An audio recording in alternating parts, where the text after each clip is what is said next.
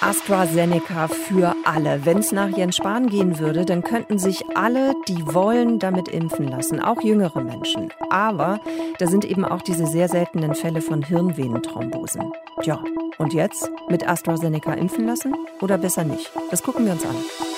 Deutschlandfunk Nova. Kurz und heute mit Sonja Meschkat.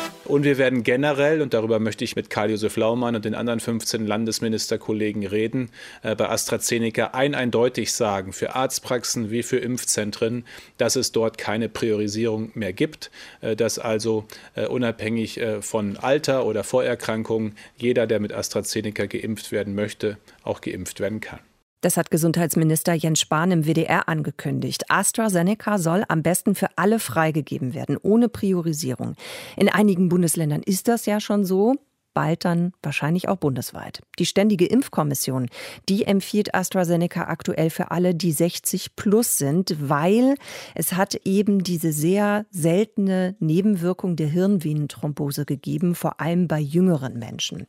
Wenn AstraZeneca für alle freigegeben wird, sollte man sich als jüngerer Mensch dann damit impfen lassen. Darüber habe ich gesprochen mit Carsten Watzel. Der ist Immunologe und Generalsekretär der Deutschen Gesellschaft für Immunologie. Herr Watzel, würden Sie Menschen zwischen 25 und 35 gerade empfehlen, sich impfen zu lassen mit AstraZeneca? In dieser Altersgruppe wahrscheinlich nicht, weil gerade bei den Jungen ist das Risiko eines schweren Verlaufs bei Covid-19 ja sehr gering.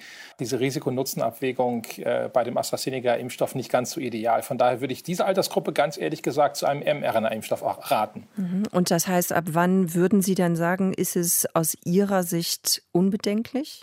Äh, irgendwo zwischen 35 und 40. Ab da kann man sich sicherlich impfen lassen. Da überwiegen die Nutzen äh, sicherlich dem Risiko, was ja ehrlich gesagt auch sehr begrenzt ist. Also wir mhm. reden hier über eine sehr seltene Nebenwirkung, äh, rund einer in 100.000. Das ist schon, um das einzuschätzen, ist wahrscheinlich Ihr täglicher Weg zur Arbeit risikoreicher als diese Impfung. Wenn Sie das jetzt gerade schon ansprechen, diese Risikoabwägung, darum geht es ja eben auch. Also ich muss ja abwägen, das Risiko einer seltenen schweren Nebenwirkung gegenüber dem Risiko einer schweren Covid-19-Erkrankung. Welche Faktoren spielen denn da alle mit rein?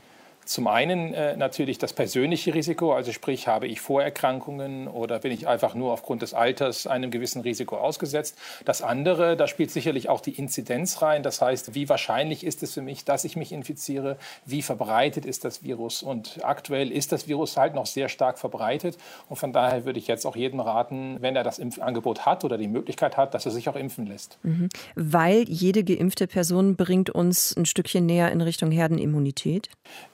Ganz korrekt. Also die Freigabe erfolgt ja ehrlich gesagt aus dem Grund, äh, dass die Gefahr besteht, dass wir auf AstraZeneca-Impfdosen sitzen bleiben. Und das können wir uns für unsere Impfstrategie einfach nicht erlauben, dass wir Impfstoff ungenutzt im Kühlschrank rumliegen lassen.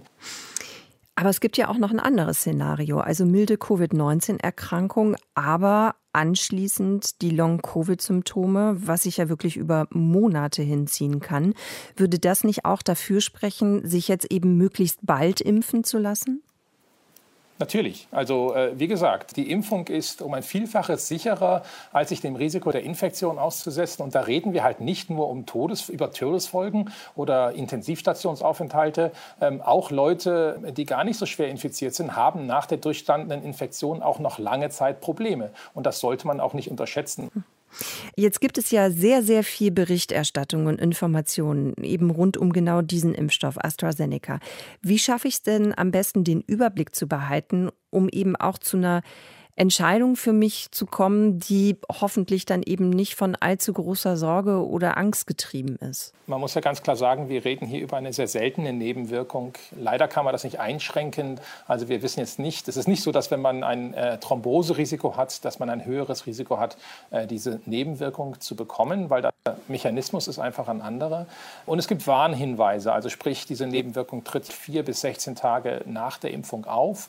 Und wenn ich in der Zeit noch sehr starke Kopfschmerzen Kopfschmerzen habe, ähm, wenn die Arme und Beine anschwellen, wenn ich Brustschmerzen habe oder auch wenn ich Einblutungen in die Haut auftreten, dann sollte man schon mal den Arzt aufsuchen. Dann sollte man zum Arzt gehen, der kann dann eine Diagnostik fahren und dann kann sowas auch sehr schnell erkannt werden. Und da sind wir auch dann bei den Therapien schon deutlich weiter. Und dann kann es auch sehr gut sein, dass die meisten Fälle auch therapierbar sind. Gut, äh, Herr Watzel, ich fasse noch mal zusammen, damit wir es uns alle noch mal richtig merken. Also Sie sagen, Menschen zwischen 25 und 35 eher gerade im Moment besser kein AstraZeneca, aber alle, die drüber sind, keine schweren Vorerkrankungen haben, Risikoabwägung natürlich, die könnten sich damit impfen lassen.